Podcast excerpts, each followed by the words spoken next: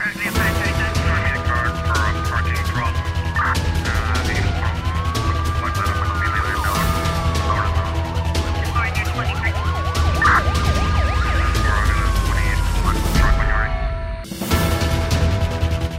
As buscas pelos três pescadores e uma embarcação desaparecidos no mar desde o dia 13 deste mês, quando saíram da ilha da Boa Vista com destino à Ilha do Sal, foram suspensas. A informação foi avançada na página da rede social do Ministério do Mar. A mesma fonte revela que o Centro de Busca, que efetuou buscas desde o dia 14, informou que não dispõe e não encontrou nenhum indício suficiente, o menor que fosse para orientar e justificar o esforço das buscas, que de momento encontram-se suspensas. No entanto, as autoridades marítimas explicam que o centro de busca continua a alertar os navios que, eh, eh, para se manterem em alerta na possibilidade de se avistar indícios ou a própria embarcação. O Ministério do Mar reforça o alerta aos armadores, proprietários, patrões e pescadores para o cumprimento das normas de segurança, nomeadamente as de interdições de saída para o mar das embarcações devido ao estado do tempo emitidos pelo Instituto Marítimo portuário. A Assembleia Geral das Nações Unidas aprovou ontem, com uma esmagadora maioria de 140 votos, uma resolução que responsabiliza a Rússia pela crise humanitária na Ucrânia devido à guerra. Cabo Verde foi um dos países que votaram a favor. A resolução, apresentada pela França e pelo México e apoiada pela Ucrânia, eh, obteve 140 votos a favor, 5 contra e 38 abstenções dos 193 Estados-membros das Nações Unidas. Votaram contra este texto a Rússia Bielorrússia, Síria, Coreia do Norte e Eritreia. E entre os países que se abstiveram estão Angola, Moçambique, Guiné-Bissau e China. Portugal, Cabo Verde, Brasil e Timor-Leste votaram a favor e o voto da Guiné Equatorial não foi registado, segundo o placar da votação apresentado na Assembleia Geral. A resolução lamenta as eh, tentativas, consequências, eh, as terríveis consequências humanitárias da agressão da Rússia, que diz ser numa escala de que a comunidade internacional não vê na Europa há décadas. Lamenta os bombardeamentos, ataques aéreos da Rússia a cidades, eh, incluindo a cidade de Mariupol, e exige acesso irrestrito à ajuda humanitária. Além da questão humanitária, a resolução ontem aprovada na sede das Nações Unidas em Nova York exige da Rússia um fim imediato da guerra na Ucrânia. O embaixador da Rússia junto da ONU classificou esta resolução como outro show político anti-russo, desta vez eh, ambientado num contexto eh, supostamente humanitário. A guerra na Ucrânia, que decorre há um mês, causou um número ainda por determinar de mortos civis e militares, e embora admitindo que os números reais eh, são consideravelmente mais elevados, a ONU confirmou ontem pelo menos 1.035 mortos e 1.650 feridos entre a população civil. E um mês, o conflito na Ucrânia deslocou metade das crianças no país. Segundo o Unicef, 4 uh, eh, milhões e 300 mil menores tiveram que abandonar as suas casas. Uh, 1 milhão e 800 mil uh, fugiram para outros uh, países. A OMS diz que houve pelo menos 64 ataques ao sistema de saúde. Nesta quinta-feira, 24 de março, o conflito na Ucrânia completa um mês. Neste período, mais de 4 milhões de crianças precisaram abandonar suas casas.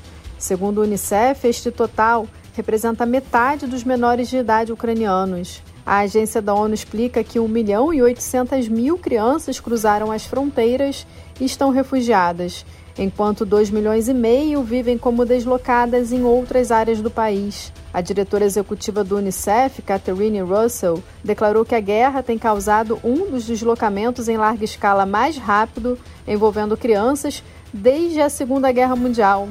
Russell lembra que as consequências poderão perdurar por várias gerações e destaca que a violência terrível, sem pausas, está ameaçando a segurança, o bem-estar e o acesso a serviços essenciais. O Escritório da ONU para os Direitos Humanos confirmou pelo menos 78 crianças mortas e 105 feridas desde o dia 24 de fevereiro, e a agência acredita que os números reais sejam bem maiores. O Unicef já notou uma redução da cobertura de vacinas obrigatórias, incluindo contra sarampo e poliomielite. A entidade faz um alerta para a possibilidade do surgimento de surtos, especialmente em áreas superpovoadas onde as pessoas buscam abrigo da violência. Com a ajuda de agências parceiras, o Unicef atua na Ucrânia e em nações vizinhas na assistência humanitária. Da ONU News em Nova York, Ana Paula Loureiro. A guerra na Ucrânia deslocou metade das crianças do país. 29 pessoas eh, morreram da cólera numa semana nos Camarões, principalmente no oeste do país, que enfrenta um surto eh, de casos. O anúncio foi feito hoje pelo ministro da Saúde daquele país. A doença, da qual se pode morrer em poucas horas na ausência de tratamento, reaparece eh, periodicamente naquele país da África Central, com uma população de mais de 25 milhões. Desde outubro de 2021, a epidemia epidemia da cólera matou 62 pessoas e foram identificados quase 2.100 casos. Entre janeiro e agosto de 2020, a cólera matou 66 pessoas nos Camarões. No início de 2021, a Organização Mundial da Saúde deu conta de uh, 1 milhão, uh, deu conta de 1,3 a 4 milhões de casos de cólera todos os anos e 21 mil a 143 mil mortes eh, em todo o mundo.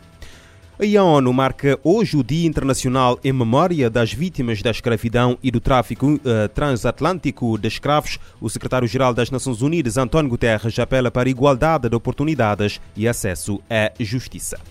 A ONU marca o Dia Internacional em memória das vítimas da escravidão e do tráfico transatlântico de escravos neste 25 de março. Com o tema Histórias de Coragem, Resistência à Escravidão e Unidade contra o Racismo, a data lembra as diversas violações dos direitos humanos sofridas pelas vítimas, considerado um crime contra a humanidade. Em mensagem, o secretário-geral das Nações Unidas, Antônio Guterres, fez um apelo para o combate ao racismo. To pay tribute to the millions of Africans who were torn from their homelands and communities, and to stand up in solidarity against racism everywhere. Ele afirmou que a ocasião deve homenagear os milhões de africanos que foram retirados à força das suas terras e comunidades.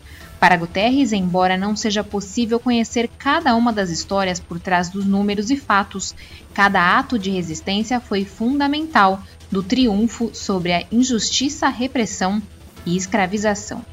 Da ONU News em Nova York, Mayra Lopes.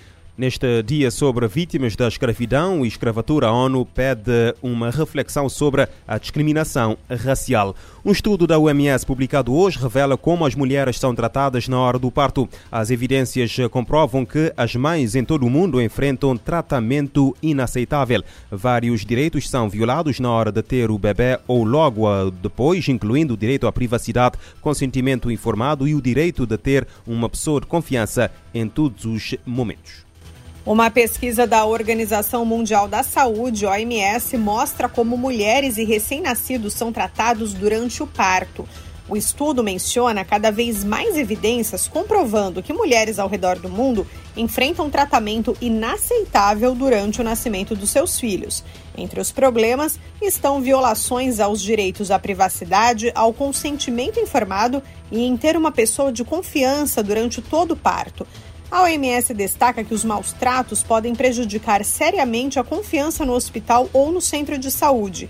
E assim, as mulheres podem evitar esses locais antes, durante e até depois do parto, gerando consequências sérias para a saúde e bem-estar de mães e bebês e até colocando vidas em risco. A análise feita pela agência da ONU mostra, por exemplo, que mulheres que não podem ter acompanhante são geralmente as que mais relatam abuso físico, procedimentos médicos não consensuais e falhas na comunicação. A pesquisa mostra ainda a importância de se entender melhor as experiências das mulheres para melhorar os cuidados, avaliando a satisfação delas e tendo em conta também responsabilizar aqueles que cometeram os maus tratos. A pesquisadora da OMS, Osdi Tunsalp, lembra que quando mulheres e seus bebês recebem cuidados respeitosos, de qualidade e centrados na pessoa, existem mais chances de buscarem cuidados de saúde e procurarem os seus médicos. Da ONU News em Lisboa, lê da letra. Estudo da OMS revela que as mães enfrentam um tratamento inaceitável durante o nascimento dos seus filhos.